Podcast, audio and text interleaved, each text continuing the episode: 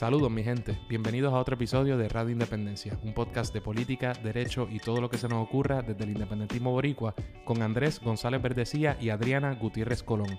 Suscríbete a Radio Independencia en tu aplicación de podcast favorita y YouTube y síguenos en todas nuestras redes sociales para mantenerte al día sobre lo que pasa en Puerto Rico. Que lo disfruten.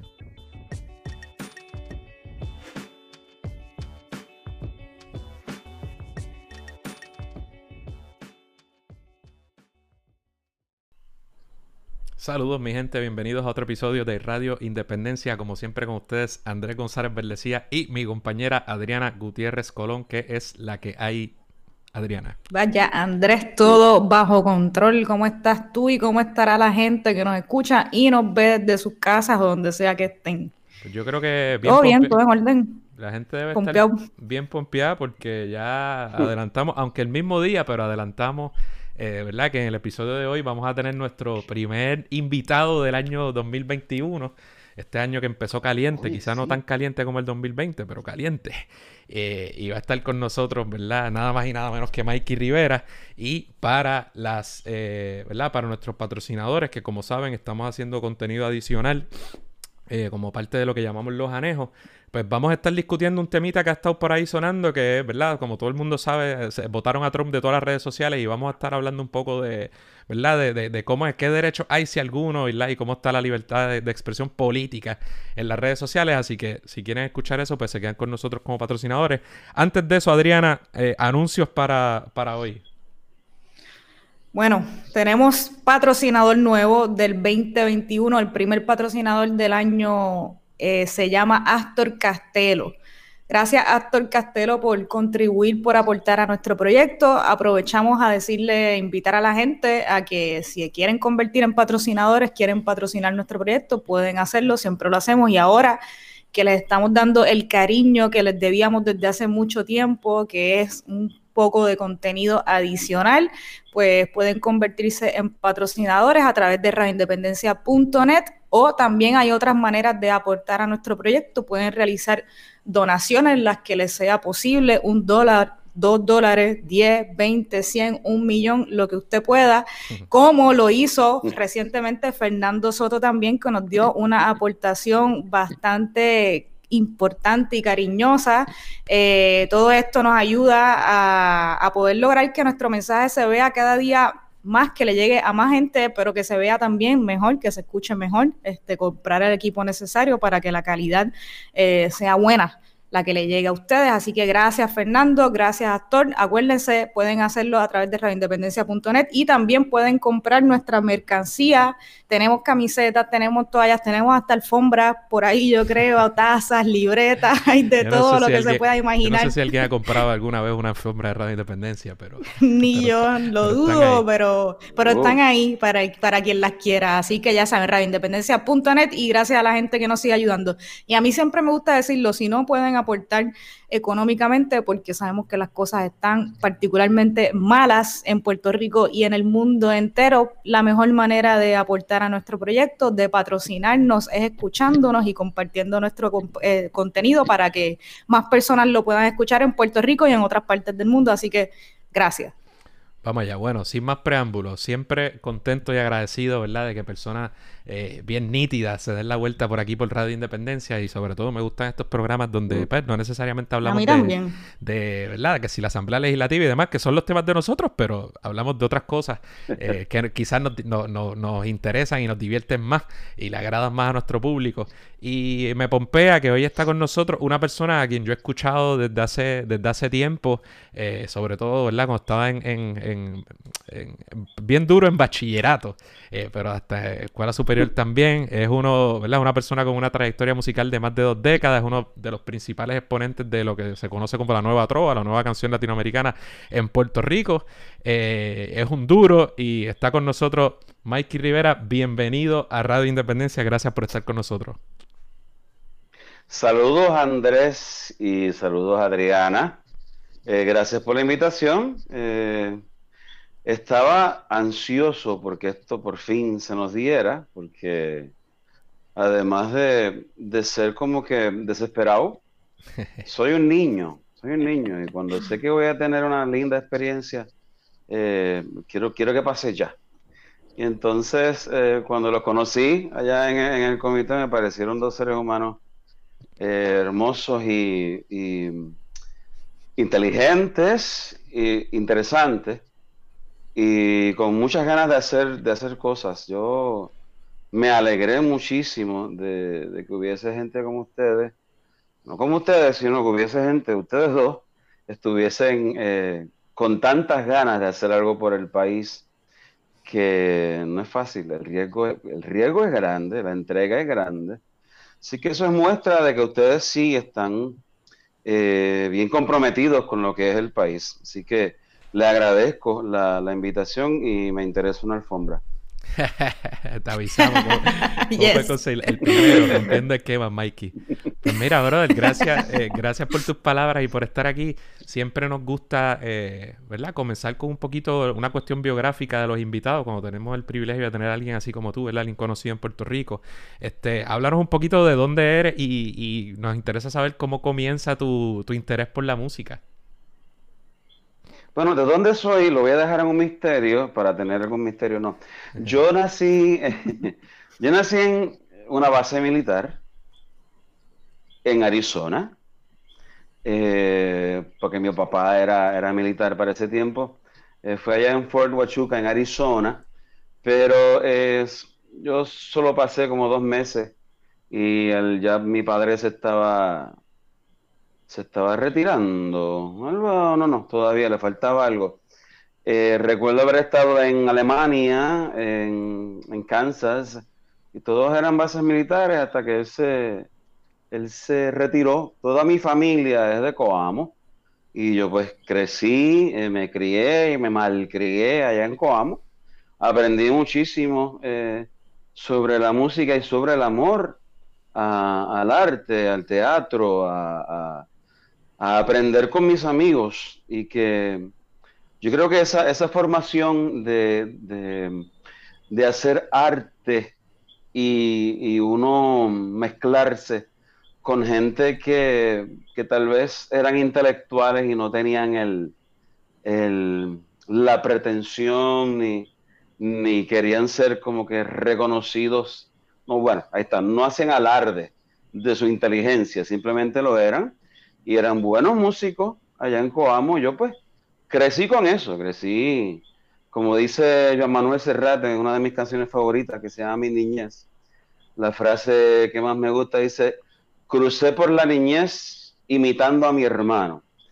Ese hermano se llama Joe Rivera, que para aquellos que tengan el primer disco en cuerdas para acuerdos, es la canción eh, que se llama Canción del Trabajo, la que dice, jala el buey, jala el buey, jala el buey cerrado. Mira que hay que darle al monte, hay que dejarlo pelado. Esa canción él la escribió en el 79 y todavía está vigente, así que yo crecí eh, tratando de ser como Joe, que tuvo sus grupos desde allá, desde Kansas, y yo no sabía tocar nada y pues, lo seguía todo el tiempo. Así que esa es mi, mi formación eh, digamos que artística, por no decir musical o teatral, pero sí eh, involucrándome con el arte fue allá en, fue en Coamo. ¿Cómo qué edad tenía? Ah, nada, aprendí Chamaquito. ¿Mm? ¿Cómo qué edad tenía, chamaquito? Yo tenía... Sí, yo tenía, digamos que 8 o 9 años. ya yo cantaba por ahí en los negocios, o sea, de alguna manera tengo que justificar que, soy un joven cantautor todavía. Eh, nada, como nueve años tenía y a los, creo que a los diez eh, comencé a escribir, diez años de edad. Eh, claro, eran, eran cosas, yo puedo decirlas ahora como cosas medias tontas, ¿no? que, ah, para esa época, esas décadas, que uno podía pensar a, a los diez años Ahora es distinto, ¿no? Ahora hay, otras formaciones, también, otro acceso a la información y también a la, desinformación también. Eh, yo, yo la primera música que yo hice era un rock en español para los 70, pero era imitando, no imitando, sino que el punto de referencia que yo tenía, el único punto de referencia que yo tenía, era un grupo que es español que se llamaba Fórmula Quinta. Eh, y yo pues me, me, junté con otro amigo y un tercero que tocaba batería eh, yo juraba que era esa banda, ¿no? Eran los que tocaban. Cuéntame cómo te ha ido, si has conocido la felicidad. Claro. Este, y yo Eh, monté. sabemos por, porque nuestras mamás y nuestras abuelas también ven en la serie Cuéntame. Bueno, no, por la serie Mm. Cuéntame. Diablo, que- No, ¿Sabes la serie que te estoy hablando, que- verdad? Sí, Espérate, sí, sí. pausa, pausa, esa te pausa. la No me malinterpreten. Eso, te la eso sonó te, te feo. tiraron un Eso sonó feo. ahí. No, no digo porque es una música te vieja, digo porque es una novela que suelen ver, al menos en mi casa era así, pues. Pero ¿a cuál te refieres? Cuéntame, cuéntame cómo pasó. Cuéntame. Por- No sé cuál es, cuéntame. Sí. Cuéntame cómo pasó. pasó Ah, la seguro, la, la- la que lleva mil años. Claro, seguro, seguro. Que comenzó ya, ya, creo que perdón. 2001. 2000 no, no, no, no te preocupes, te la dejé pasar. Eh, Me la devuelve, me la devuelve cuando quiera, Eh. estoy ready. Dale, Mikey, sigue. no te preocupes. Empezó en 2001, creo, y eh, creo que está, todavía está dándose, no estoy Yo, seguro. yo creo.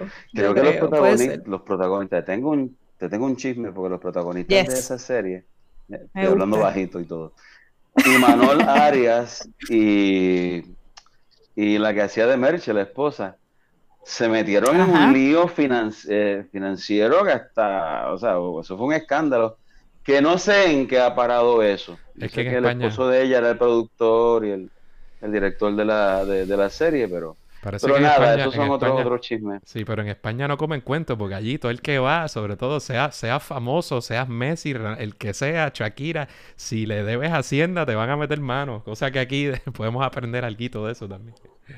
Qué pena, ¿verdad? Que no, aquí no, no, no aprenden. Sí. de, de otros países. Yo, yo siempre he dicho que para, para, las- para los estadistas solo existen tres países.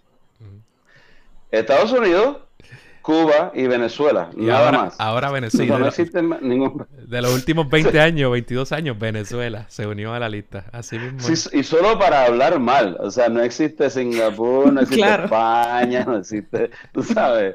Y entonces, eh, eh, esas cosas que, es- que resultan bien, caramba, Italia, o sea, coño, este, Italia, Sí, eh, sí, eh. Francia. te tenga, ¿entiendes?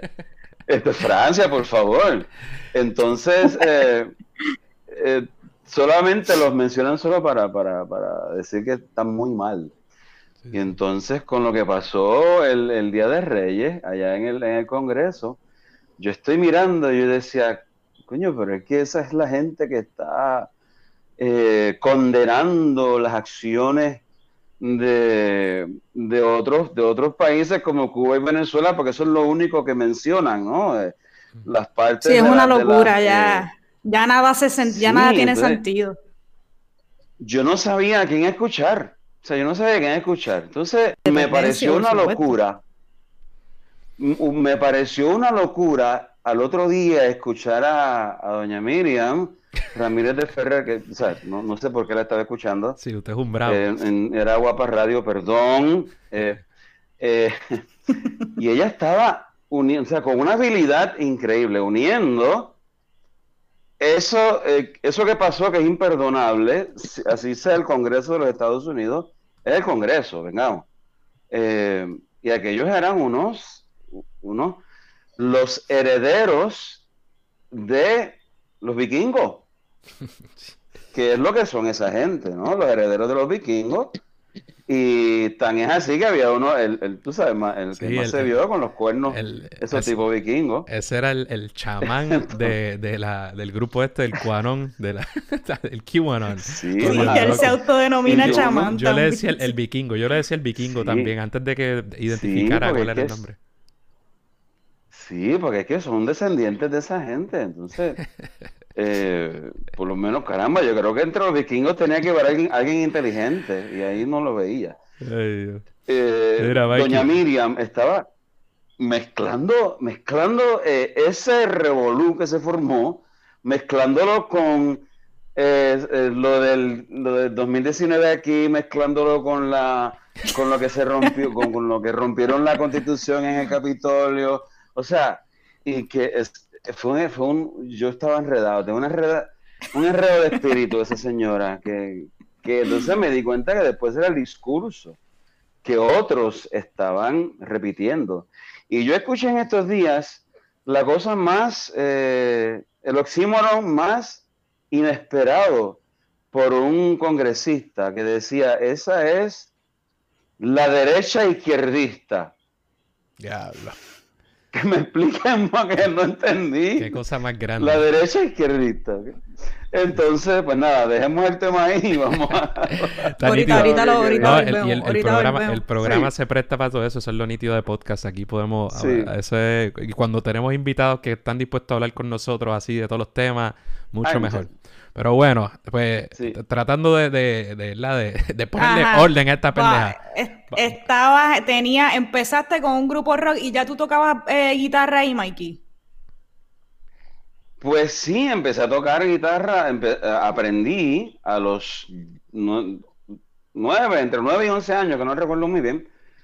Otro de mis hermanos, que además de tocar guitarra, daba clases. Él, llevaba ya en, en sí su, la vocación de, maestro y me enseñó tres acordes. Re, sol y la. Y le dije, muchas gracias, eh, nos vemos después. Y con esos tres acordes yo hice mi vida. hecho con eso Yo hice una canción de amor.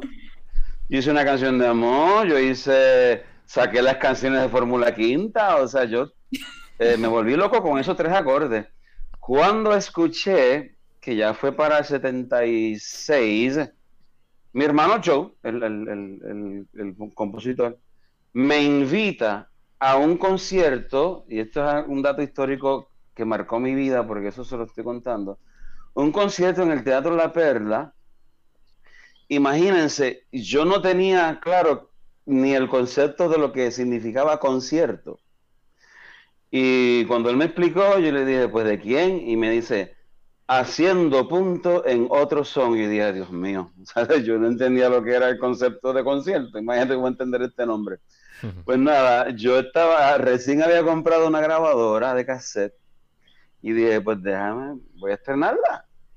Y era el concierto de Haciendo Punto, en el que ya habían grabado el primer disco, y para mí eso fue maravilloso. Yo decía, yo creo que yo nací eh, a partir de ese octubre 30 del 76, domingo en la tarde, en, el Teatro La Perla, y grabé ese concierto. Lamentablemente lo perdí, el cassette, que eran dos cassettes, pero era algo que, me hizo ver otras cosas y, sin, y me di cuenta que al otro día por la radio estaba pegada en la radio enseñando mi caballo y la vida campesina. Y decía, pero esa es la gente que yo fui a ver ayer y no sé cómo, llegó a mis, a mis manos el disco, primer disco, haciendo puntos, y empecé a sacar esas canciones. Dejé lo de Fórmula Quinta y pasé a haciendo puntos, a sacarlas a mi manera. Y al mirar el disco, la carátula, vi los compositores. Ahí es que me entero yo de Silvio Rodríguez, de Pablo Milanés, de otros eh, compositores. Salí de Puerto Rico eh, culturalmente y entré a lo que era eh, Cuba por lo menos, y esa mezcla, enterarme de lo que era Nueva Trova, que para mí entonces llegaba solo hasta Cuba, pero que fue rico, eh, fue, rico en abundancia musical y cultural y de conciencia política. Luego de eso empiezo a escuchar a Alberto Cortés, a Facundo Cabral por separado, y otros, otras fui como que entrando en Latinoamérica hasta llegar a Argentina y conocí a lo máximo, conocí la música de Mercedes Sosa. Como Mercedes Sosa no era compositora y era intérprete, pues había una gama de compositores de los que, tenía que enterarme, ¿no? Y así fue creciendo mi, mi, gusto y alimentando mi manera de escribir también, mi impresión sobre lo que era el arte. Y ahí me di cuenta que lo de la nueva trova, la nueva canción y, eh, y llegar a, lo que era Chile y Argentina ya se llamaba el nuevo cancionero eh, latinoamericano. ¿Y cómo, cómo tú, para, para alguien, perdón, no te iba a preguntar, después me contestas, para alguien que no sepa qué es la nueva trova, ¿cómo tú la la manera más sencilla para ti quizás de definirlo, ese tipo de música? Pues mira, eh, de hecho, por, esa línea iba. Era me di cuenta que todo tenía que ver con, con eran como que los, provenía todo de la música eh, protesta, protesta eh, fuerte. Ya en lo que era la nueva canción, que aún habían sus canciones eh, fuertes como, como Víctor Jara, la misma Mercedes Sosa, pero todo fue como que evolucionando a, estar más eh, poéticamente rica y más eh, al oído, vamos a decir que más democráticamente para todos, ¿no? Porque a veces había que ser un poco intelectual para escuchar las canciones de protesta o, por otro lado, al extremo, ser un fuego de siete, de siete suelas para poder identificarse con esas canciones. Entonces llegó la nueva canción. Ajá. No, no, que a mí me pasa y yo soy un fanático. Bueno, todo lo que has dicho tengo tanto que decir, pero yo, a, mí Silvio me, fascina, como a mucha gente, como verdad, en nuestro círculo. Y yo siempre digo que hay que tener como mínimo el diccionario de la Real Academia Española y mucho conocimiento para entender muchas de las canciones, porque tú, uno las puede cantar y las puede repetir. Pero mi hermano, de, ahí, a, de ahí a decir que realmente estás entendiendo a cabalidad lo que ese, lo que ese hombre está diciendo, es otro cantar. Hay, hay una, Sí, hay, todo un misticismo de los significados de las palabras de Silvio.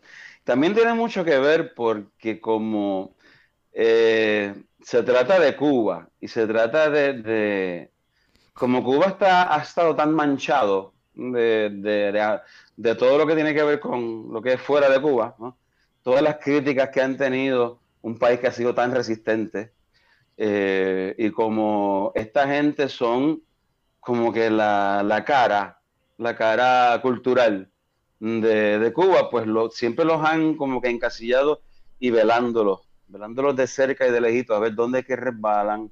Eh, Tú ves que ese es un, ese eh, está a favor del régimen de Castro, entonces como que siempre era el mismo discurso. Y entonces siempre había como que este misticismo, sobre, sobre, todo los, los anti los anti izquierda, ¿no? Tú ves esa canción tiene que ver, eh, está dedicada a Fidel, está en contra de Fidel, porque entonces a veces no tiene nada que ver. O con Unicornio Azul, el, chiste es estúpido que dicen, es una canción de los maones que él perdió. lo he escuchado. O sea, que a veces, a veces pues eh, caen en lo ridículo, pero tienes razón y estoy de acuerdo contigo, Andrés. Silvio es bien poético y a veces se va en unos viajes que yo no entiendo. Y Pablo, pues, Pablo Milanés, como es más de la calle, era más, su música era más del son, pues era más del pueblo y era más, más entendible. Y él eh, paseaba mucho por las canciones de amor, pero unas canciones de amor ricas en poesía, pero ya como que más, más fácil al oído y al entendimiento y a seguirla. Por eso es que las canciones de amor de Pablo Milanés son, diría yo, más famosas que las de Silvio, porque son más, más entendibles, más fáciles de entender, las de Pablo. De acuerdo. A todas estas, mientras eso ocurre en mi vida, esta no llama Manuel Serrat, que viene de, iba a decirle Ponce, viene de, España. Entonces, al escuchar a, a Serrat es ya otro tipo de poesía, ya con Serrat conozco a, Antonio Machado, al ver que la poesía es, es posible musicalizarla, eh, pues me voy por esa línea también. Me fui entonces por Pales Matos. Y así pues empecé a hacer unos, experimentos con, un poeta amigo que, que perdí hace unos años. Y todo fue una evolución, una revolución musical para mí, porque empecé a crecer y entonces mi composición empezó a tomar un giro eh, distinto. Llegaron los 80 y quise ser como Glenn. Pasemos la página.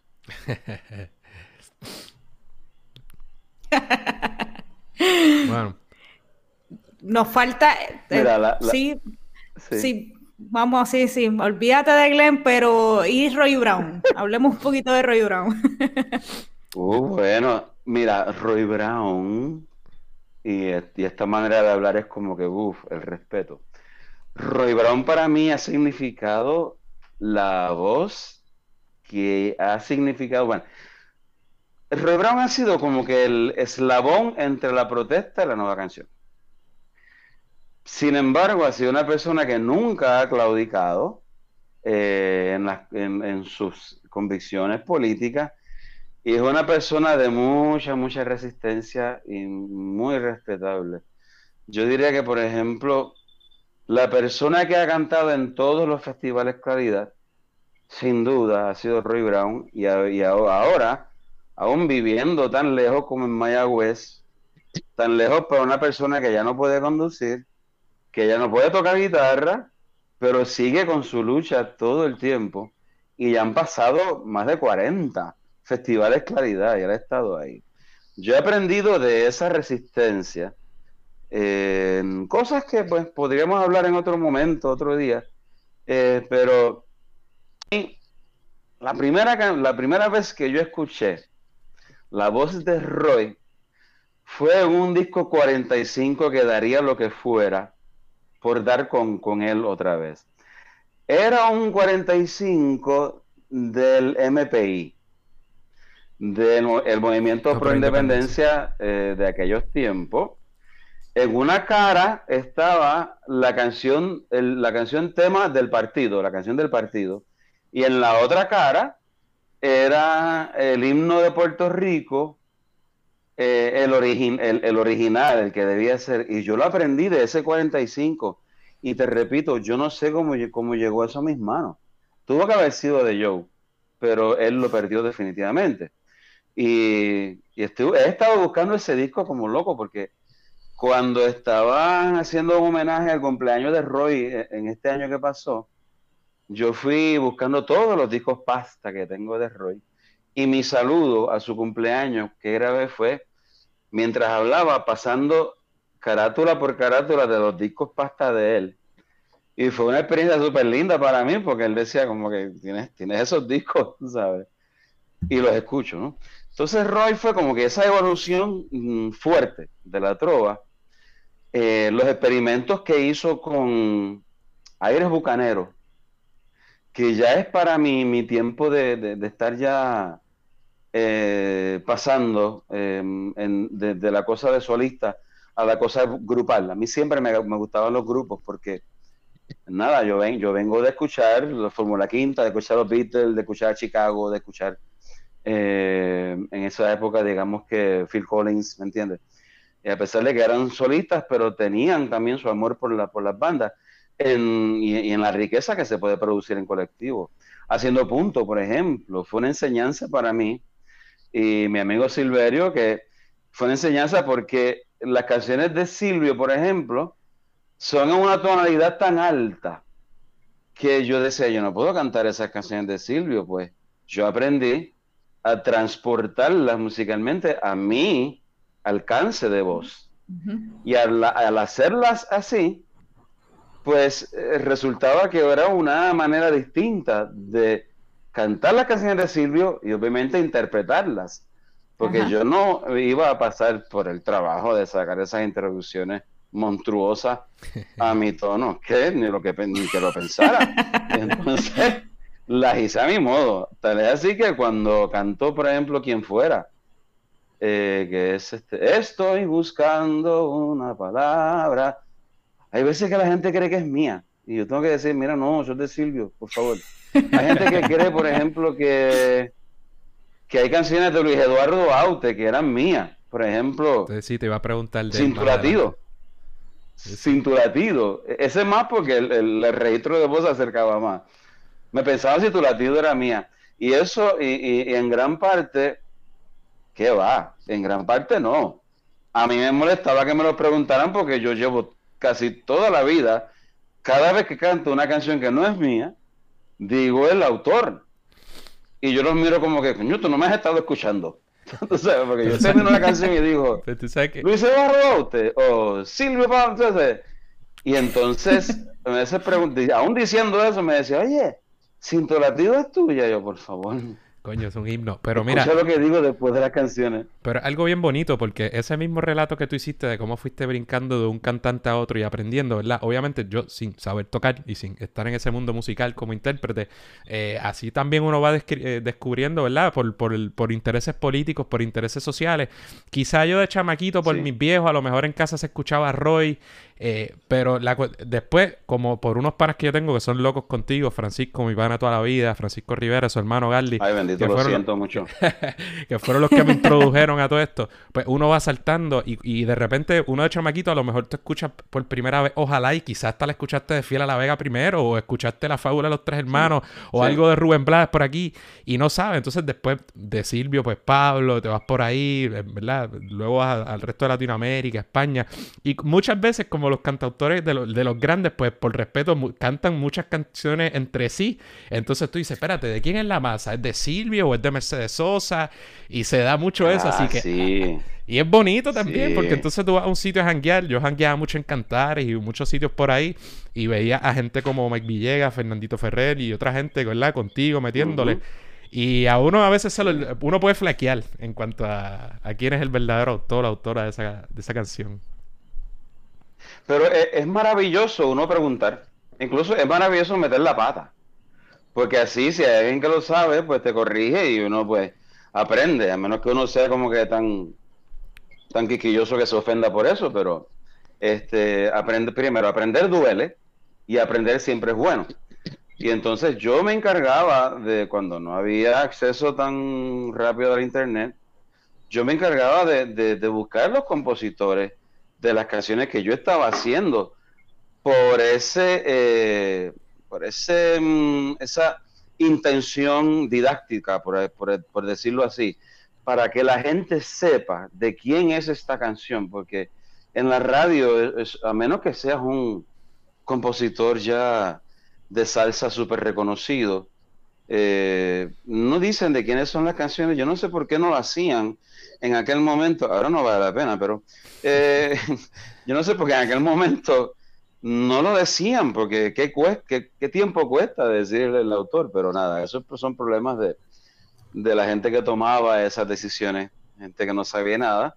Entonces yo me daba la tarea de, decir quién era el compositor eh, y simplemente para que lo supieran, ¿no? Y entonces me daba la tarea también de, de escoger canciones eh, que no se, no se cantaban por ahí comúnmente, ni que yo las cantara tanto. Entonces yo iba renovando de vez en cuando mi repertorio. A veces era que había gente que me pedía cierta canción de algún cantautor que yo no, que yo no interpretaba y gracias a ello, gracias a algún público, yo enriquecía mi repertorio. Entonces yo le debo mucho a, a mucha gente del público que me pidieron canciones, por ejemplo, del disco Rodríguez, que es de, Silvio, de la, de, la, de la trilogía de discos de, Silvio que llevan eh, Silvio Rodríguez y Domínguez, que son su, su, nombre completo, eh, de Rodríguez, que yo no había montado, y empecé a montar esas canciones hasta que me, me hice, me envicié de ese disco. Y eso se lo, se, lo, se lo debo a mucha gente que le gustaba de Silvio, pero quieren escuchar mi versión. Entonces, eh, mucha gente me, me achaca o me hace responsable, por decirlo así. Eh, y me lo dice pues de esta manera, de que si no es por ti, yo no conozco la música de Luis Eduardo Aute. O si no es por ti, no conozco la, música de Carlos Varela. Eh, o del mismo Silvio y Pablo, ¿no? Y una es por, por, por haberla interpretado y segundo por, por hacerle saber que se trata de, tal compositor. Es así, mano. Yo puedo hablar por mi corillo. Yo puedo hablar por mi corillo y me consta que, así es. O sea, definitivamente hay un montón de gente. Y lo mismo sucede con Alejandro Filio y otra gente, Ismael Serrano, que sobre todo antes que antes no había Skype, o sea, antes no había Spotify y Pandora y eso. Y era poco a poco, tú tenías que ir llegando. Por mira, él cantó con una persona de México de tal cosa que se llama así y así tú vas aprendiendo. Así que me consta que eso es así. Sí, sí, me parece maravilloso. Y, y yo no me atrevo, tal vez por, no sé, yo no me atrevo como que a aceptar esa responsabilidad, pero viendo mi, mi, mi trayectoria y viendo que para el tiempo en que yo empecé a montar este tipo de repertorio, no había definitivamente eh, la manera en que se traspasaba, se intercambiaba la música o se traspasaba la música de oído a oído, era, era presencial, era, eran cassettes, eran discos que se prestaban, que eso era un crimen porque no te los devolvían.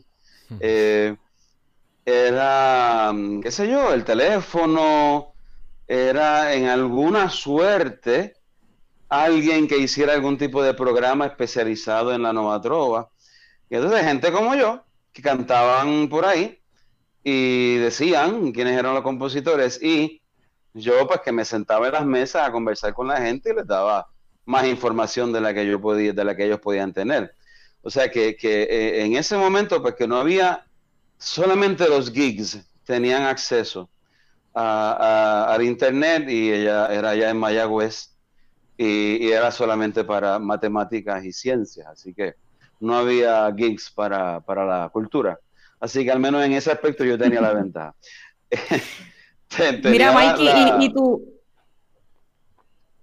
te, te quería preguntar, cuando al principio entonces tú de lo que interpretabas, eh, quizás interpretabas músicas de otros artistas alrededor del mundo, pero ya tú interpretabas por ahí en distintas tarimas y escenarios música tuya, este, de tu autoría, o fue más allá, más cercano a cuando lanzas tu primer disco?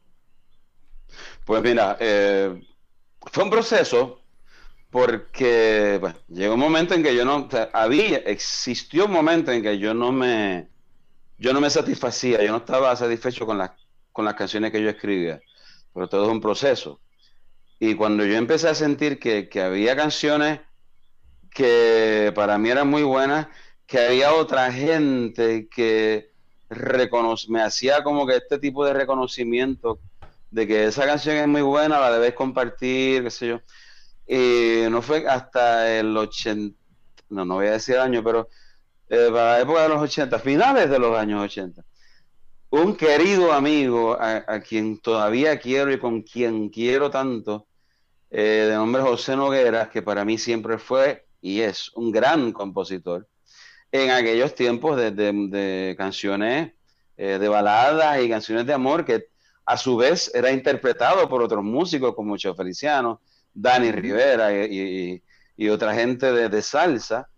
Eh, se enamoró de una canción mía. Y porque la escuchó en voz de un querido amigo acá en lo que era eh, Café Vicente, que fue el último café teatro que existió para los 90. Y para esa época, 87 por ahí, eh, él está en ese café teatro y está mi amigo cantando. Y José Noguera escucha esa canción que fue, se llamaba Esa Mujer. Y él le dijo, mira, yo tengo que grabar esa canción y voy a empezar a grabarla el lunes. Y eso era sábado. Entonces, mi amigo eh, Peter me llama y le recuerdo que era domingo, el día del maratón San Blas, nada menos, que me consiguió, no habían celulares, me consiguió en el teléfono de casa de suerte. Y me dice, mira, anoche yo canté esta canción, José Noguera la quiere grabar. Yo le dije, mira, dile que sí, que yo lo conozco después, no hay problema. El hecho es que fue tan importante para él que ese disco lo estaba dedicando a una novia de él que murió eh, por una enfermedad. Murió y el disco estaba dedicado a ella. él, tuvo, él tenía que sacar una canción del disco. Y él sacó la canción que tenía el nombre de la chica para poner mi canción. Así que eh, eh, a partir de ese momento yo vine a tomar muy en serio mis composiciones, porque había alguien que para mí era muy importante y que para otros también era importante, que estaba reconociendo mi trabajo. Eh, así fui evolucionando y empecé a cantar mis canciones en mientras, entre medio de Unicornio Azul y otras cositas, y para vivir, pues cantaba mis canciones hasta que también fui enriqueciendo mi manera de escribir. Y, de tu y llegado a los 90 y escribí Gaviota de Abril. Pues de eso que te quería hablar ahora de, algunas de tus canciones más conocidas. Eh, ¿cuál tú, ¿Tienes alguna canción favorita de las tuyas que te, que te disfrutes más eh, tocar? Ja. Ja. ¿Te atreves? Pensabas que no iba a poderte contestar así de rápido. Eh, yo, yo ya yo, ya yo solucioné esa pregunta. Porque es que me la habían, me, hacían tanto que uno decía, eh, ah, oye, yo no he pensado en eso. Siempre contestaba por salir del paso en la última canción que estaba, que estaba escribiendo. Porque como que era la canción que más con, la primero se te venía a la mente. El viejo truco, sí. Y era pues, con la que más contacto y la que más me recordaba, ¿no? Pero ya yo he resuelto eso y esto es, no, no es por resolverlo, pero es así, lo he pensado mucho. Como ustedes saben y como mucha gente sabe, yo tengo dos vertientes de escritura. Una es la política y otra es la amorosa. Entonces, en la parte amorosa, mi canción favorita es Amor de Mayo, que es precisamente la que en el concierto, en el primer disco, canto con Edgar Oceransky, el mexicano que vino a cantar en ese concierto. Y en la parte política, definitivamente la canción que lleva por nombre HF, que es la manera clandestina de decir hermano Filiberto. Hablar un esa canción de esa para mí es. Pues mira, esa canción yo empecé a escribir a 2001, o sea, ahora se cumplen los 20 años de esa canción. Eh, yo la empecé a escribir en 2001 y yo, quería yo quería escribir algo para Filiberto primero porque lo sentía, por respeto, y segundo, porque nadie estaba escribiendo algo, nadie estaba escribiendo sobre Filiberto. O sea, nadie estaba escribiendo, haciendo música dedicada a él. Incluso a un músico tan excelente. Eh, yo nunca lo llegué a ver de cerca, nunca pude estrecharle la mano. Y con esa canción yo quería como que eh, hacer una canción, digamos que... Eh, ¿Cuáles eran las dos? Las dos. una canción Em, fuerte, pero sweet. O sea, una canción de protesta, pero sweet. Entonces, la primera parte la escribí y me quedó tan sweet que la abandoné. la dejé de escribir. Pasó, pasó un tiempito y la retomé. Y ahí es que empiezo a escribir, ahí es que empiezo la, la segunda parte, que para mí es la más contundente y la más fuerte, la que habla de, de lo clandestino, la que habla de, de si el pitirre puede contra el guaraguao, el águila también va a temblar, que disculpa que lo diga, pero esa frase es una señora frase. Eh, y si, si alguna vez yo quisiera que me recordaran por alguna frase, es por bueno, y antes de, eh, la estuve cantando todo el día hoy, antes de la entrevista y haciendo la investigación de research. Esa canción, bueno, la cantidad de veces que yo he escuchado esa canción en mi vida, es interesante hablar contigo aquí porque jamás uno, ¿verdad? Yo hubiera pensado que iba a tener oportunidad de hablar con, con alguien así, con quien te digo, esa canción yo la tengo que haber escuchado tantas y tantas y tantas veces en mi vida. Por supuesto, gente, ustedes saben que eh, lo que está súper interesante porque la escribes, la escribes, ¿verdad? Para el 2001, como estás diciendo. Obviamente todos sabemos, eh, quienes estén viendo o escuchando eso, ¿verdad? Lo que sucede en el 2005. Eh, y, cuando sucede, cuando es asesinado eh, Filiberto el 23 de septiembre en el 2005, pues vamos, esa canción se vuelve, yo, yo pienso que entra, ¿verdad? En los himnos de la, de la canción boricua, ¿verdad? De protesta unida a las que conocemos, ¿no? así que esa canción obviamente tiene un valor sentimental bien brutal para un montón de gente, incluido yo. Te lo agradezco. Eh, no sé si Adriana quería hacer presencia. No, no, sí, sí. No, no, estoy, de acuerdo. Si ahorita estábamos, hablando de eso, porque mientras esperábamos que te conectaras, estaba Andrés pegado con la canción, cantando la canción, este, y me lo había dicho, estoy todo el día con la canción, cántala, cántala, no Andrés. voy a cantar ahora. para gente que no la conoce. No, chacha. Dale, yo te acompaño, yo te acompaño. para otro día. por eso es bueno, en, en, presencia, tú sabes, porque... Si hubiese hecho la maldad y te hacía cantar. No, yo para papelones. Eh, no, yo, yo dije que no iba a hacer papelones fíjate, en, Fíjate, Andrés no, Andrés no, yo lo, yo lo he escuchado cantar, Andrés no, no canta, no canta terrible. No está, es que ese es el problema, uno se lo vive y después sales cantando. Uh, este, ¿Y sabes cuál es mi problema, Maikita? No canta terrible. Mira, ¿sabes cuál es mi problema? No, no, no, canta, canta, canta. Mira, no, no, canta, canta. Tiene, tiene, tiene buen oído, parece. Yo tuve mi, mi, etapa de chamaquito en high school que con Fran, el pana mío, de tocar guitarra. Entonces, ¿cuál es el problema? Y trataba de tocar canciones de Fiel a la Vega y el Wannabe, ¿verdad? Y salimos de aquí y demás. Pero entonces tú coges la guitarra y te crees que vas a tocar Ojalá. Entonces empiezas a tocar ojalá y óleo, óleo, óleo. Coño, qué bonita suena esa canción. Déjame ver si la puedo tocar. Óleo de una mujer con sombrero. Cabrón, tú no vas a tocar eso. Así que terminó mi carrera. Tienen, o sea, esas, esas dos canciones musical en la guitarra están hechas con arpegios, o sea, lo que toca, toca, toca, toca, toca, toca, toca, Sí. Y, o sea, por favor. Parece que son tres, parece que son tres guitarristas. Sí, y entonces son detalles musicales que identifican la canción. Porque uno dice, pues, eh, la puedo hacer de otra manera. Ahí sí que no. Tú no puedes hacer ojalá sin el, la introducción esa y es una frase melódica que está pasando por toda la canción. Entonces imagínate yo que la saco en otro, en otra tonalidad, cómo me la arreglo para que eso sea así. Pues nada, en esa, volviendo a HF, yo eh, tenía la intención de hacer esa canción como si fuera una carta a Filiberto. Y era como una carta, por eso es que es como que hablándole, ¿no? Porque era como una carta. Eh, hablándole, tú sabes, como que de un, poco de mi decepción eh, que sentía en ese momento. Por eso es la parte que dice, obviamente cuando empieza a hacer una parte, como te dije ahorita, y en el otro mundo, acá donde todo es incierto. Eh, e incierto no es lo que mucha gente piensa que es lo desconocido, lo que no sé qué va a pasar. No. Lo incierto en esa frase es lo no cierto. Es como que acá donde hay tanto fantoche y tanta gente tan este, falsa y tanto mentiroso en este movimiento de izquierda, es, por eso es que digo mi decepción, porque cada vez que pasa el tiempo veo otra gente tan oportunista y tanto, y ver que toda la, la división que sucede en la izquierda es culpa del protagonismo, ¿me entiendes?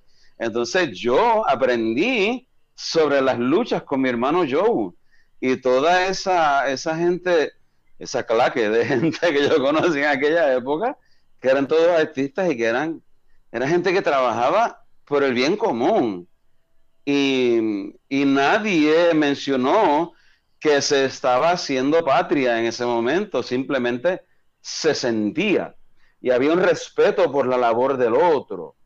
Y entonces eh, han, surgido muchos movimientos. Cada vez yo he dicho que la izquierda eh, es peor que un terremoto porque tiene tantos movimientos y tantas réplicas que tú sabes que, han dividido, tú sabes. Y ah, entonces otra muy buena frase con muchas veces lo del terremoto. Sí.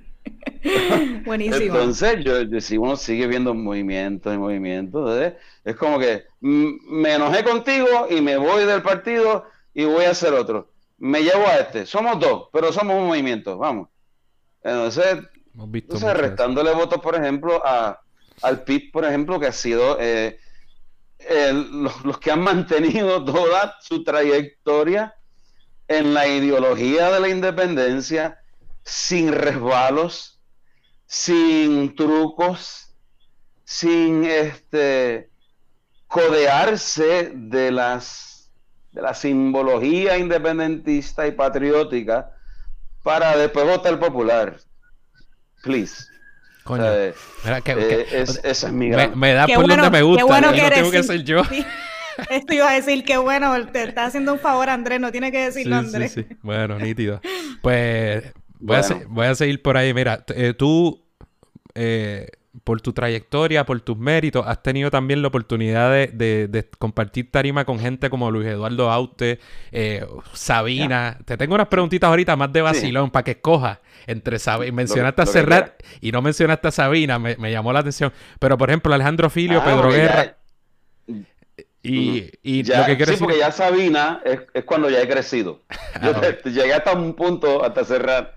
pues la pregunta es cómo, cómo tú te sientes compartiendo, en realidad de tú a tú, porque no tienes, ¿verdad? No es, pero cómo te sientes con esas grandes figuras también de, de algunas, ¿verdad? Mucho mayores que tú. Compartir tarima con gente de ese, de ese calibre. Pues mira, te, te, lo voy a contestar. Quisiera eh, terminarte con lo de Filiberto, porque es bien importante que sepas tú y mucha gente que él llegó a escuchar la canción. Eso, iba a preguntar, si sabía si la... Sí, Te iba a hacer esa pregunta, pero pensé que la respuesta iba a ser no por las circunstancias, pero qué bueno que la escuchó. Mm, yo, yo grabé esa canción. Para que llegara a sus oídos. De hecho, fue porque el, eh, la FUPI de Mayagüez, porque allá obviamente en la tertulia fue que yo estrené la canción, hay una foto del estreno, yo sin saber lo que iba a, significar esa canción para la gente. Eh, me pidieron que fuera un miércoles de día hasta Mayagüez, desde acá, para celebrarle el cumpleaños a Filiberto en su ausencia, ¿no? Y querían que yo cantara esa canción. Y yo le dije, bueno, yo no puedo estar, pero te la puedo grabar y te la traigo el viernes que viene. Y entonces grabé para ese propósito, hice un CD, hice un segundo CD, entonces como, como en las películas así, en la escena tonta de mirarla hacia el lado es, este es para ustedes y este es para, pues, si el viejo, alguien sabe del viejo, pues, y entonces él la cogió también como que mirando para el lado, bien, dramático.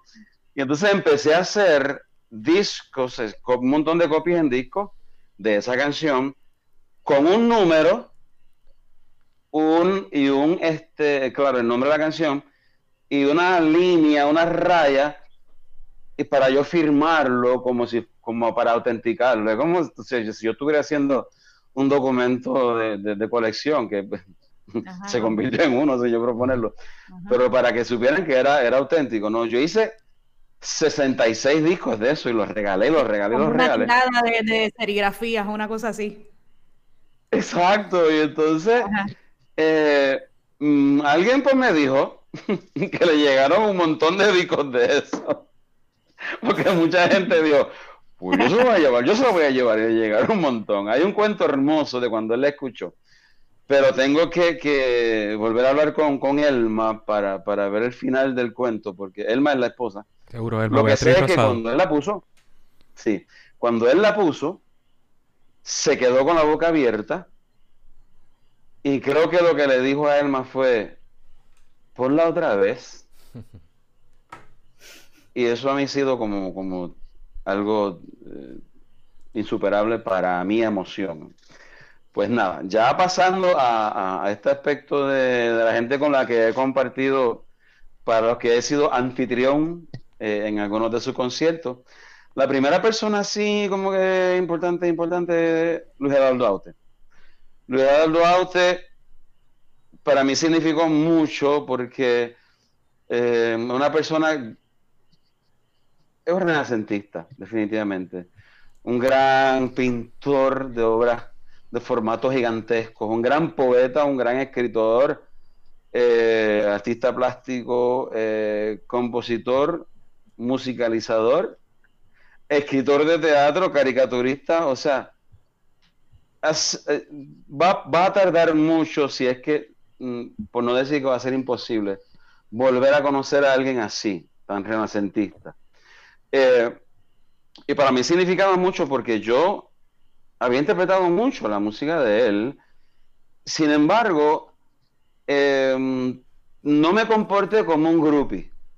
Fue como que, ok, está ahí, no me voy a poner como un groupie porque eso, eso tiene que molestarle a, los artistas, porque son cool con el público, los, los, los complacen, los hacen sentir bien, qué sé yo, pero tantas y tantas y tantas y tantas y tantas personas en, cinco minutos debe como que aturdir un poco.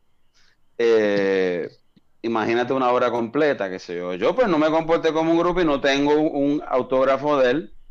Yo, mi camerino estaba frente al de él, por ejemplo, allí decía Luis Eduardo Ota, que decía Mikey Rivera. Entré, lo saludé y todo, y... pero antes de eso, en la conferencia de prensa sucedió algo, la conferencia de prensa que fue el día anterior, si no me equivoco, pasó algo muy significativo para mí, porque ya, ya ya le habían dicho a él que yo había sido, y él fue el que lo mencionó a la prensa, que yo había sido, él me estaba agradeciendo porque yo había sido el que había eh, hecho, lo había hecho conocer al público su, su trabajo, su, su, música. Este, porque su música obviamente no se ponía en la radio y que yo fui responsable de que la gente conociera su música. Y yo me quedé pasmado porque como ahorita, o sea, como que esta gran responsabilidad para mí que yo no sabía que estaba haciendo eso. Yo estaba simplemente interpretando a alguien que me encantaba. Entonces, eh, cuando canté, bueno, como seis canciones, habían, ellos estaban escondidos al lado de la tarima viendo mi trabajo. Yo estaba acompañado por un músico bien interesante y todas las canciones eran mías. Todas las canciones eran mías para ese momento. Eh, cuando él va a cantar em, Sin tu latido, cuando yo cantaba Sin tu latido, y todavía, no sé si ustedes han notado que yo digo, ay amor mío, el público grita, ¿qué qué? Yo no sé de dónde rayos salió eso. Pero cada vez que yo lo estoy cantando, la gente grita que qué, y obviamente ellos tampoco saben, porque lo repiten los demás, pero que se sienten como que, ay, ahora es que me toca, tú sabes. Entonces, cuando él canta esa parte, toda la sala de, conciertos del teatro del Centro de Bellas Artes de Santurce gritó, ¿qué qué? tipo te miró. Y ese tipo, se, ha asustado, pero cuando vio que lo repitieron en la otra parte y después en la tercera, él decía, yo no sé qué ha pasado, pero me gustó. Cuando termina el concierto... Y esa canción que es tan bonita. Yo me encuentro con él en el camerino y me dice, cuéntame cómo pasó eso. Yo quiero, y tú no sé. Fue tan mágico. Y yo quiero llevarme eso para, es más, yo voy para, para la República Dominicana este fin, el fin de semana que viene. Yo quiero que la gente haga eso. Yo lo miro y le digo, bueno, vas a tener que llevarte contigo como dos mil atorrantes que me han seguido a mí para que te griten eso, porque va a ser difícil educar a un público en dos días. Entonces, eso fue una experiencia linda con él allí y que la, una de las, la muchacha que le hace, toca guitarra, que me parece un músico extraordinario, eh, creo que le gustó muchísimo con el momento que tocaba guitarra. Son, son detalles tontos, pero para mí no lo eran en ese momento. Luis Eduardo Aute, eh, luego, ya, ya no es en orden porque solamente recuerdo el primero, pero ahí uno, uno a eh, eh, Filio, de Filio tengo otro cuento más, más, más, más lindo que va a ser más tarde, pero bien, eh, Ismael Serrano, Ismael Serrano, déjame, ok, yo estoy perdiendo carga de batería.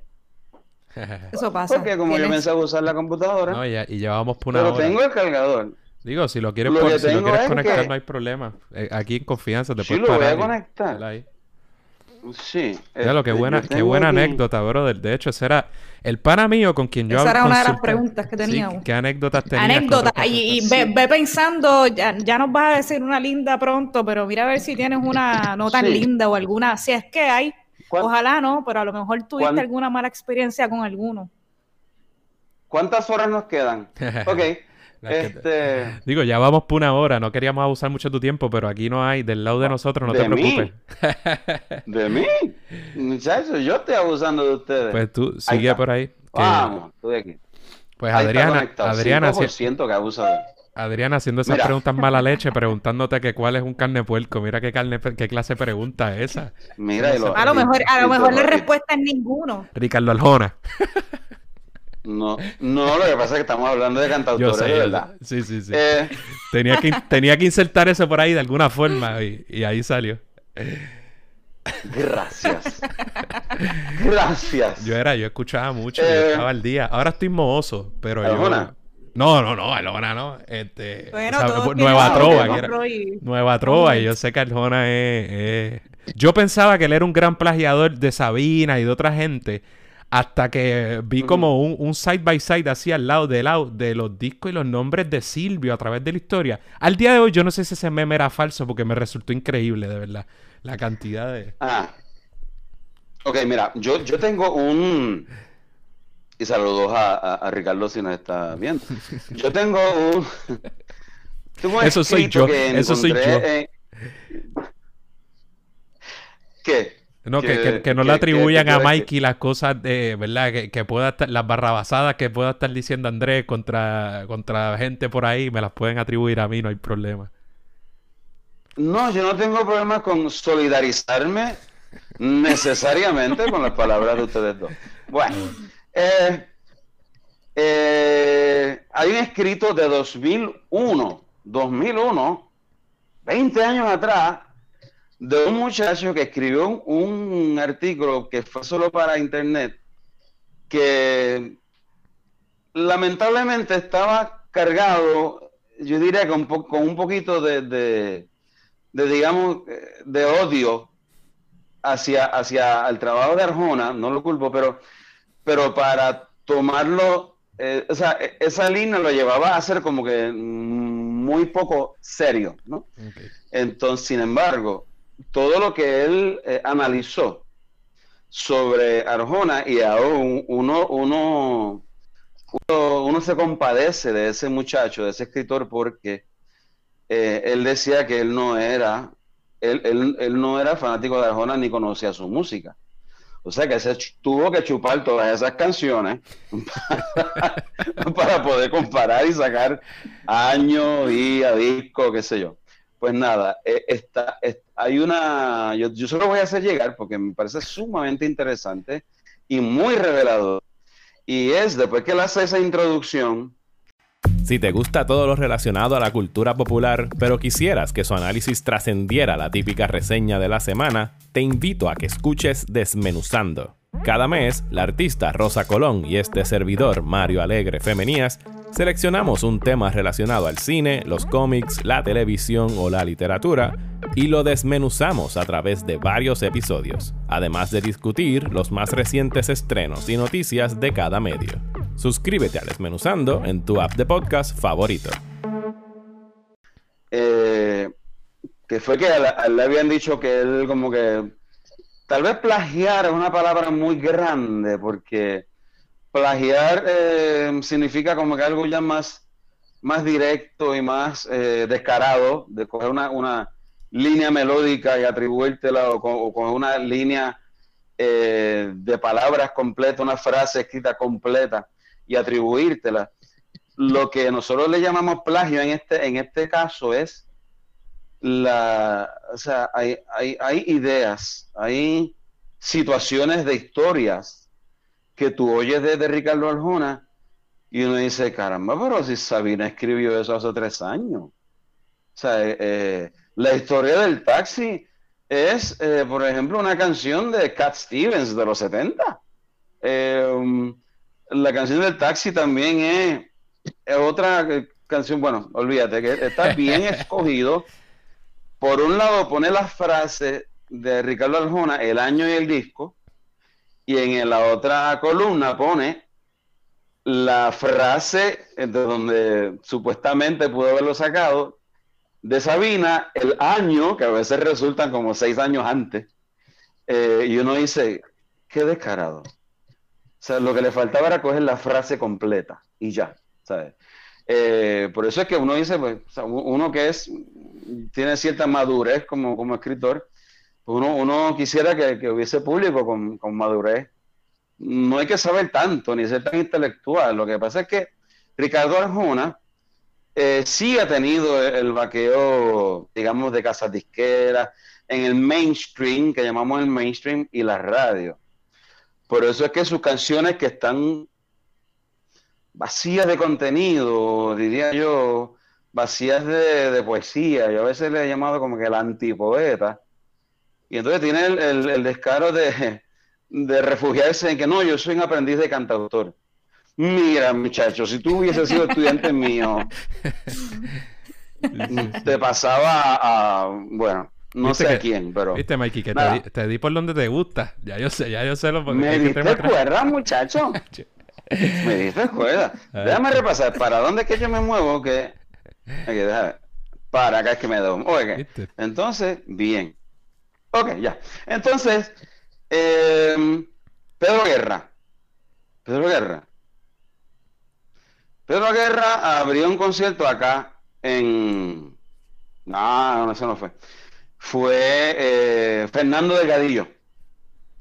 Fernando Delgadillo, un intérprete bien conocido en ese momento y todavía muy respetado en México y en otros países, muy influyente. Eh, de, un, de un de un sentido del humor extraordinario. O sea, ese rompió el molde de, los, de la seriedad y la sobriedad de los cantautores que a mí me encantó porque yo soy bien cínico y me gusta el humor.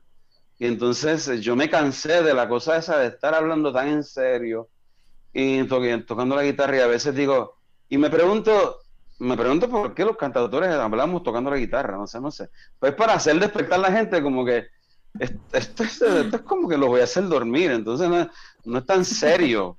Y entonces eh, él, rompió ese molde y hacía unos, unos cuentos bien surrealistas.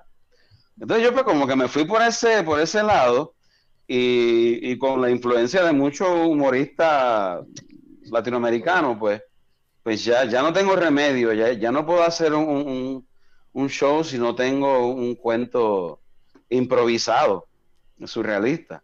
Entonces, eh, pues abrí el concierto de Fernando Delgadillo.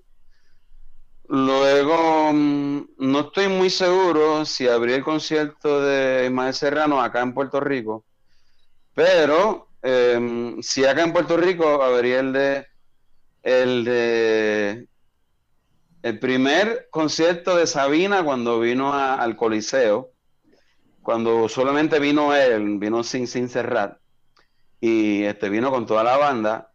Fuimos nueve cantautores, o sea, no fui yo, pero fuimos nueve cantautores que, que abrimos ese concierto y fue un trabajo súper lindo porque eh, César Sainz, el productor, habló con eh, Alex Manuel, el dueño de Cantares, que ha sido un mexicano que lleva tantos años aquí en Puerto Rico y que yo eh, aseguro y me atrevo a decir que todo el que se haga llamar cantautor en este país, tiene una deuda de agradecimiento con Alex Manuel, porque él, contra viento y marea y contra problemas económicos y problemas eh, de dueños de, locales, eh, ha mantenido lo que yo me atrevo a llamar, después de la tertulia en Mayagüez, el santuario de la trova. Porque mira que ese muchacho se ha encargado de llevar y mantener la nueva trova viva y, contratar a tantos músicos a, ese local. Entonces, yo iba mucho. Mira, mira cómo, mira cómo ha sido, llevaba más de, más de 12 años. Mira cómo ha sido la cosa que él lo llama eh, eh, Sanz. Em, Dios mío, se me olvidó el nombre. César Sainz. Mi amigo César Sainz. Eh, lo llama a él y él se encargó de, invitar a otros nueve. ¿Sabes? No se aprovechó de la cosa para él, él invitó a otros nueve. Y ahí caímos Walter, este, Tito, Silverio, o sea, que habían de, distintas generaciones. Fue una experiencia súper linda porque montamos eh, canciones e hicimos dos, dos, grupos de entre esos nueve o diez cantautores. Y unos montaron unas canciones, otros montaron otras, y una al final la cantamos entre todos. Y no sabíamos que Sabina y los músicos estaban en una esquinita abajo de la tarima viendo el trabajo de nosotros y les encantó. Entonces compartimos con ellos. Yo pues como no, no soy, te lo dije, no soy groupie, me fui para, me fui para casa. Este, y después eh, supe que mucha gente se fue con él para el hotel, para compartir en un cuarto. Que esa, esa se me hubiera hecho difícil, mano, porque él, Y como él tiene ese flow de jodedor, este... Pues, pues sí, pues mira, tengo un... Sí, ese, ese after estuvo bueno. Yo me hubiera quedado por ahí. no, no sé, no voy a hacer nada. yo, yo, yo no quería... Yo no, yo no quise ir. Yo no sé si es que había hubo un como con un, este, no, invitan a Mikey o que Mikey no se entere, yo no sé, hay gente que dice eso, pero no me atrevo a pensar en eso. Pero después escuché, no, que si, me, yo me fumé un hashish con Sabina, yo, ajá, y hablaron. Me fumó un hashish con Sabina, yo, hablaron de algo. Fumó un hashish con Sabina, yo, ok, está bien. Eh, tú sabes, qué importante hiciste, tú sabes. Anótalo en tu, en, en tu bucket list, tú sabes. Pues yo, como no soy groupie, pues no me fui para allá. Eh, cuando viene bueno, no, yo no vi más ninguno, pero casualmente hay algo histórico ahí porque ese sábado fue el concierto de Sabina, el día después, domingo, por la mañana, fue la protesta artística frente a, haciendo como apoyo a los estudiantes en huelga de la YUPI. Eso fue 2010, 2010, 2012. 2000, sí, no estoy seguro. puede ser 2010, 2011, cerraron. huelga, pero yo creo que fue, sí, tuvo que haber sido 2010. Fue cuando estaba cerrada y hubo ese gesto de llevarle comida. Y había una línea grande de policía eh, de la fuerza de choque delante de nosotros, haciendo un espacio entre nosotros y el alcance por encima de la verja. O sea que para nosotros darle comida a los estudiantes íbamos a tener que lanzarla y con suerte llegar allá. Alex Manuel, el día, la noche anterior, se amaneció, o sea, estuvo toda la noche haciendo dos bandejas grandes de arroz con pollo.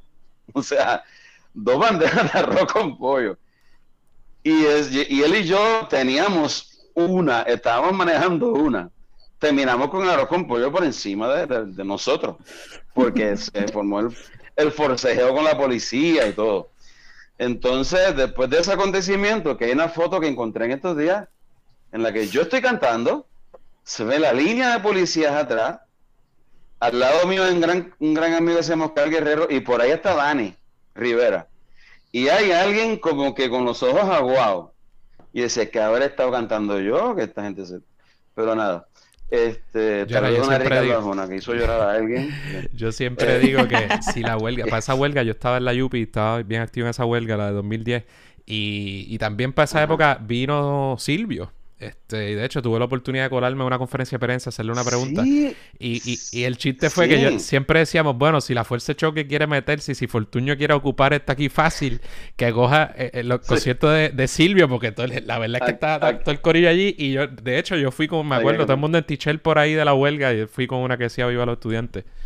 Así que me acuerdo de ese concierto. Pues mira, lo interesante es que una vez sucede eso, en la tarde Carlos Domingo, en la tarde, Carlos Varela tenía el concierto, que eso fue como que lamentablemente cayó un día después del concierto de Sabina, o sea que la gente, no iba a haber tanta gente en el concierto de Varela que fue en la sala sinfónica eh, de Bellas Artes. Entonces yo abría ese concierto y conocí a Varela, conocí a Diana Fuente, me puse nervioso por primera vez en mi vida no sé qué decirle a una muchacha, porque era como que, hola, ya digo, este, se casó con él.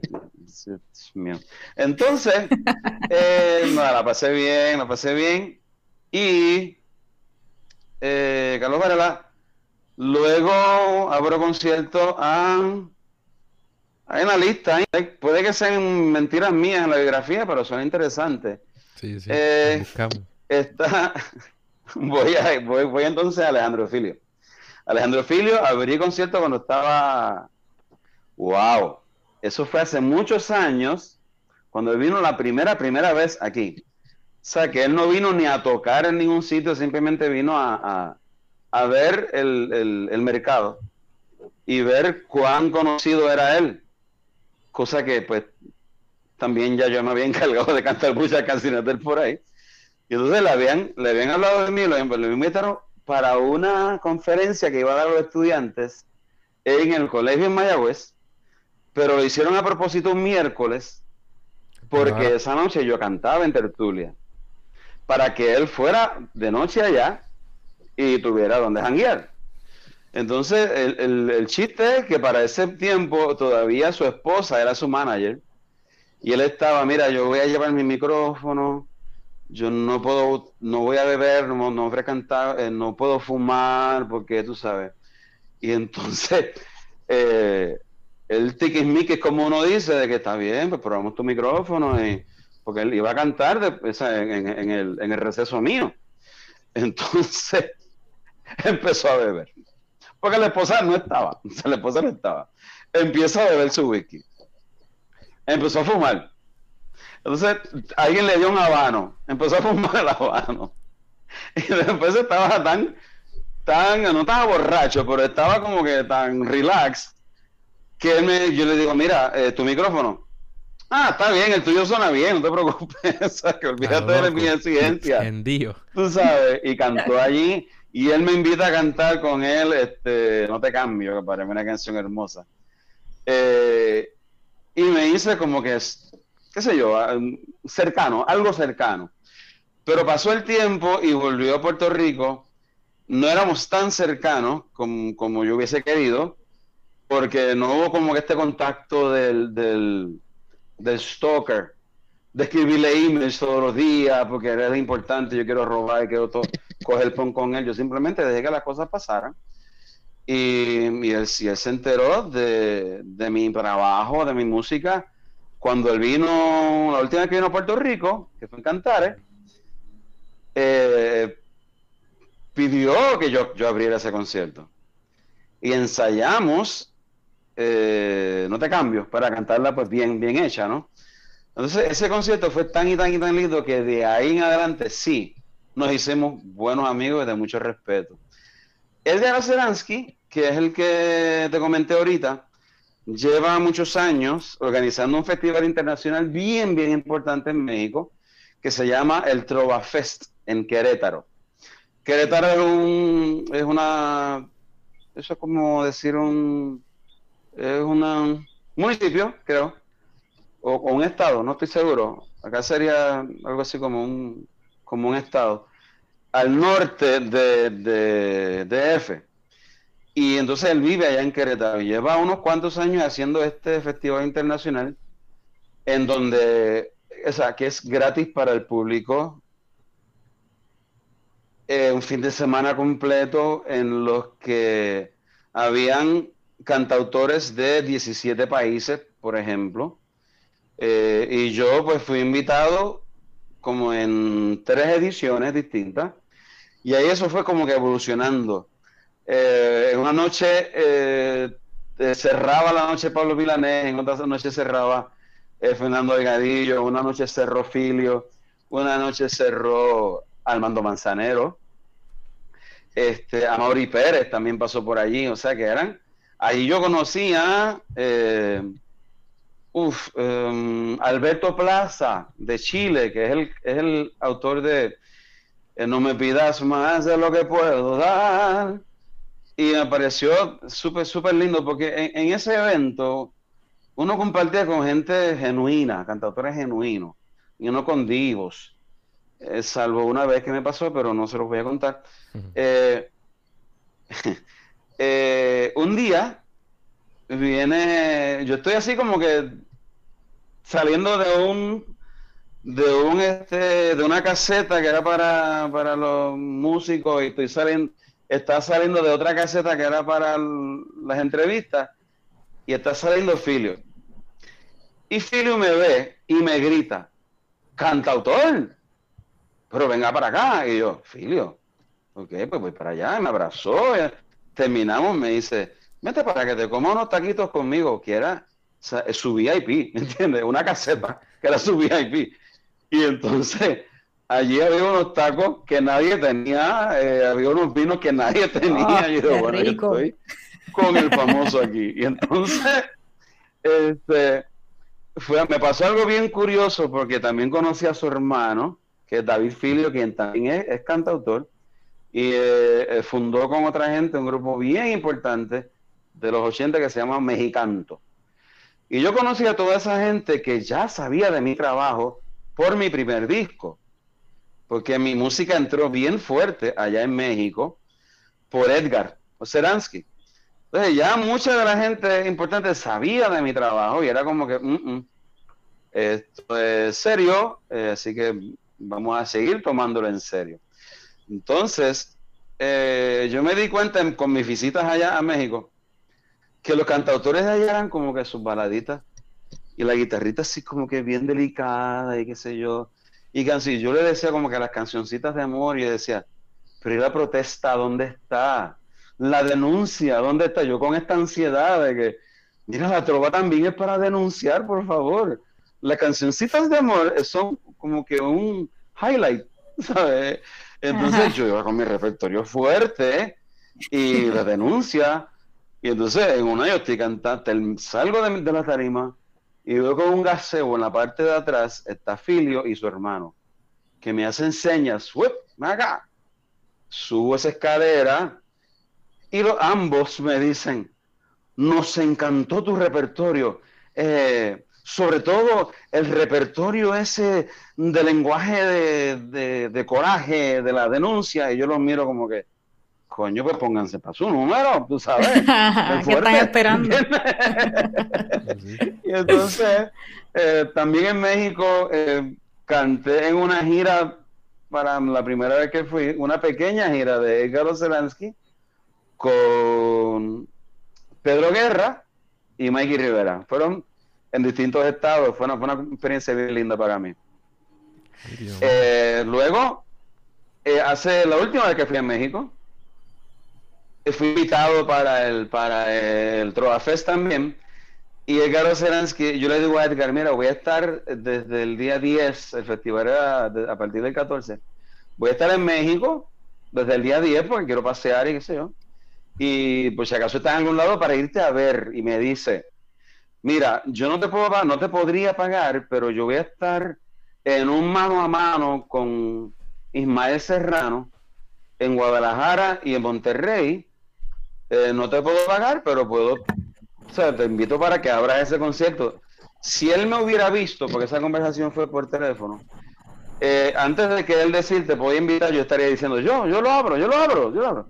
Eh, entonces, abro ese concierto y fue bien interesante, fue bien lindo. El segundo no lo pude dar porque hubo mucha lluvia. Y no me expliques por qué, si estando bajo techo en un teatro, la lluvia no, permitió. Otro cuento largo que haré en otro momento. Eh, no pude el segundo día porque entonces ya iba para, para otro lugar de, de pasarla bien, ¿no? De descanso. Entonces me encontré con toda esa gente el fin de semana siguiente, porque todos los artistas de el Trofes nos quedábamos en el mismo hotel. Y allí tuve una experiencia en donde encuentro a la persona que tú quieres que yo te diga que me pareció un divo y no lo voy a mencionar. Ah, Entonces, sí, por respeto, tiempo esperando para este momento. preámbulo y no lo porque es que esas, esas, cosas no se hacen. Digo, Está bien, tranquilo, tranquilo. Es una excepción. ya está claro, está seguro. Entonces, Mira, eh, ¿quién más? Eh, dime, dime, dime, dime, dime. No, te quería preguntar que tú tienes, si no me equivoco, tienes tres discos, ¿verdad? El primero en el 2004 y después tienes un segundo disco que hiciste en el 2009, o sea, con dos o tres añitos de diferencia y estuviste sin hacer otro disco hasta recientemente, ¿verdad? Por, ¿Por qué te tomó tanto tiempo? Y yo no sé, cuéntanos de ese último disco y ese proceso de creación de ese disco, sobre todo en tiempos pandémicos. No sé cómo fue eso. Sí, pasaron. Pasaron dos cosas. Uno, la pereza. Segundo, eh, me quedé sin chavo. No, mira, grabar un disco es un proceso bien bien cuesta arriba. Sobre todo para aquellos eh, ambiciosos como yo, que me pasó la vida cantando solo por ahí y cuando hago cosas importantes lo quiero hacer con un bandón bien brutal. Entonces, eh, ese disco, pues yo contaba con Juan Carlos Rodríguez, que es mi guitarrista de toda la vida, con quien llevo trabajando desde 2013, cuando estábamos haciendo el brainstorming para el primer concierto, que es el primer disco, en Cuerdas para Cuerdas. 2003, y entonces esa grabación del brainstorming yo la tengo entre él y yo. Y entonces él, obviamente, pues como ha dirigido todos mis proyectos, pues yo le expliqué que yo quería, ese, este disco iba a ser eh, bien eh, conceptual y que iba a estar escrito desde el ojo del ciudadano molesto con la corrupción en todos los flancos, ¿no? Molesto con todas las mentiras de los políticos, mm, molesto también, ojo, porque no todo es, los malos son de los de allá. molesto también con la dejadez de los ciudadanos, sobre todo con los que se supone que sean de su bando. Y ese ciudadano, pues obviamente soy yo. Pero entonces eh, invento historias. Eh, para ese momento, como ya yo había, este, yo llevaba ya, yo viví con mi expareja eh, por, durante 15 años, precisamente desde que, desde un año antes de, hacer el primer disco. Eh, y ella era una, es todavía una intelectual muy grande, muy grande. y con ella aprendí tanto en cuanto a, a, a más rico mi manera de escribir, hacer más complicado mi manera de escribir, pero sobre todo a, mejorar y a ser más exigente con mi trabajo. Y una de las cosas que aprendí es que uno debe dejarse del concepto este de, ah, que me llegue la musa para escribir. O, mm, esa jevita me dejó y estoy tan eh, destrozado que voy a escribir una canción. Em, no, ya no. antes me pasaba, y ahí hay muestras de canciones que ustedes conocen, pero eh, ya cuando uno dice, pues ya está bien.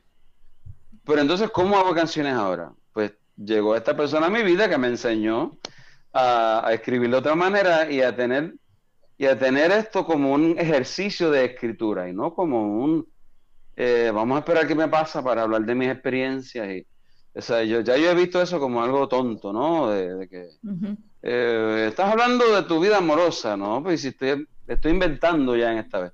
Pues en esta ocasión, para poder hacer mejor trabajo y para confundir al público, em, haciendo este trabajo, eh, me di a la tarea y aprendí a que, pues mira, las historias se pueden inventar porque si yo voy a esperar a pasar una mala experiencia, y la estoy pasando súper cool, no voy a escribir nunca.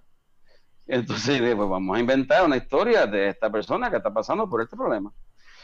Entonces inventé eh, 12 historias del, de, por, por, lo que te dije, mirado desde el ojo del ciudadano. O sea que toda la historia, todas las historias salen del ojo del ciudadano. No digo ni tan siquiera que son, es mi visión de las cosas. Eh, todas están enmarcadas en la decepción, en la, desilusión de país, en, son tres palabras con D. Este, Inspira, inspiración hemos tenido, has tenido en estos tiempos para eso. Pues, pues a eso, a eso iba. Yo, la primera canción de este disco, yo la escribí en 2010. 2010. Y la última canción que escribí para este disco la escribí en 2019. Así que eh, no es que, o sea, yo pasé por varias etapas porque esa primera canción, que si tienen el, disco, eh, es la canción que se llama Nos quedamos solos. Es una historia dadora eh, de una pareja que se separa no, esa es la otra. Una pareja, todo lo contrario. Una pareja que está tan y tan y tan cansada de lo que está pasando afuera que deciden no salir de, su apartamento y como no salen, se tornan uno en el refugio del otro y empiezan a nombrar las cosas de las que están cansados. Yo me cansé de la esperanza porque la gente habla tanto de esperanza pero no hacen nada. Y la otra, yo me cansé del abuso y la corrupción y van como que nombrando las cosas y de momento se dan cuenta, oye, y nos quedamos solos. O sea, somos los únicos que hablamos de eso. Y no salimos de aquí, nos quedamos solos. Y cuando le canto esa canción a mi, a mi pareja, de la que te hablé en aquel momento, que era también mi, mi supervisora, ¿no? Mi, mi, mi correctora. Eh, ambos salimos llorando desgarradoramente porque era nuestra historia, era nuestra decepción. Y, tuve que dejar el, proyecto. En la primera canción fue tan fuerte, emocional, que tuve que abandonar el proyecto. Sin embargo, para poder seguir con la crítica ahí fue, y no ser tan fuerte emocionalmente, ahí fue que empecé a escribir sátira política. Y fue una catarsis, porque decían lo mismo, pero de una manera, una manera con humor, y ahí fui cultivando el humor de una manera inteligente eh, y una música original. Porque toda, por no decir la mayoría, toda la sátira política que se hace en este país son, no son sátiras, sino son parodias. Que son canciones que la gente ya conoce y le ponen otra, otra letra. Y para mí eso es un bombito al pitcher. Y yo no quería hacer eso, yo quería complicarme la vida. Entonces empecé a hacer cosas originales y, escribí una de canciones que a la gente le encantaba. Y a mí me encantaba porque era como que un reto de cómo voy a hacer reír al público, que no era mi, manera de, escribir. Entonces mis influencias eran eh, Les Lucier, que son una agrupación de, de hace 50 años de Argentina que es el formato que, sacó los gamas acá. Eh, em, el humor de los mexicanos, em, Virulo con V de, Cuba eh, y unos cuantos más. Entonces yo, ah, sabía que había en España que murió, muy importante, que era el dios de Sabina en el cinismo. Era como que eh, Javier Crae. Ese sí eh, ese sí, compañero. Ahí era grupo, Ese sí que no solo había que, tener el diccionario de la RAE, sino todas sus, todas sus ediciones y las que venían, las que no habían hecho, y todas las definiciones de, de, los, de las mitologías griega, romana y, y, tú sabes, cristiana, todas. Porque, porque era demasiado intelectual. Pero ese humor de trabajar la música me influenció bastante. Entonces, cuando yo vi, y te lo voy a, se los voy a confesar, yo no seguí con la sátira porque cuando yo vi que lo que le estaba gustando a la gente era tan tan simple, tan simplón para mí, tan, tan facilón. Era como que aquí lo importante es hablar sobre todo mal de la, de la, de, de la ala PNP, que eso es fácil, ¿me entiendes? Difícil es criticarlos de uno, tú sabes. Y entonces a los populares, uh, tomarlos con calma, tocarlos con cuidadito, porque tú sabes. Una vara No, no, no, no, o sea, yo, yo, yo, eh, yo me vacilé a Alejandro García Padilla y, y, yo lo conocí de niño en Coamo, ¿me entiendes? O sea, no tenía que hablar mal de él, simplemente satirizarlo. Y yo me di cuenta, cada vez que yo cantaba, una parodia, una, sátira a Rivera Chats, a Georgie el Besucón, eso era la gente riéndose de todo. Cuando canté una hacia de, de Alejandro, cuando le tocó el partido, eh, que, fue una historia bien loca, de, diciendo él al final, esto es un tostón, mira lo que me han dejado, tengo que bregar con esto, con, con las plumitas liberales, con aquello. Cuando yo hacía ese tipo de temas de los populares, yo escuchaba un... Sí, la risa. En el público yo. Y yo, anda para el caramba, mi público no es tan independentista son populetes. hay mucho de eso. Entonces ahí fue que me, unas cuantas cosas. Eh, pero en ese trayecto. pero, Cori, llevamos. en ese trayecto. Y, tenemos, que, cerrar ya. Llevamos sobre, sobre una hora y media y se me, se me apagó la, la, la, cámara ya, lo cual es una señal de que tenemos que tenemos que invitarte en otro programa, Mikey, para seguir hablando. Esta conversación está buena, pero ya. Sí, ahora que se, ahora que se, ahora que se ponía bueno, que estábamos hablando de, lo, de los lo para otra, porque si no, entre la edición y todo lo demás, hay que, como decía, como es pues mira, el, videito no, no, esto requiere una sí, sí. Ajá. Yo te lo dije, eh, interrúmpeme que yo hablo mucho. Así que vamos a ver pero, qué hacemos. No, pero, pero mira, ahora sí, para cerrar. ¿Mm? La gente que quiera escuchar tu CD más reciente, ¿cómo lo hace, Mikey? Cuéntale. Bien. O, escucharlo, eh, comprarlo, conseguirlo, buscarlo. Dale. te vas a reír por el comentario que hiciste al principio. En Spotify, estoy en Spotify, eh, iTunes, creo que lo pueden comprar, no estoy muy seguro, pero con esto demuestra de que quien ha, hecho esas cosas de las plataformas digitales, pues no he sido yo. Pero sí pueden entrar a MikeyRivera.com, que es mi página oficial, o sea, no es la de Facebook, sino la página oficial donde encuentran eh, toda la información, biografía, trayectoria musical, no biografía, trayectoria musical, eh, una galería de un cantautor joven, eh, guapo, ocurrente, o sea, yo. y qué más, las letras de todas las canciones de los tres discos. Y creo que ahí en esa, en esa página hay un enlace para comprar los discos. Y MikeyRivera.com, que Mikey se escribe M I latina, K I latina E, Mikie. Sin C, sin Y, no, Mikie. MikeyRivera.com. Y ahí lo consiguen todo, todo, todo, todo. Pues hermano Mikey, de verdad que ha sido un placer eh, pasar este rato contigo. Como, como te decía, yo fanático y, siempre seguidor de, de, ese tipo de música.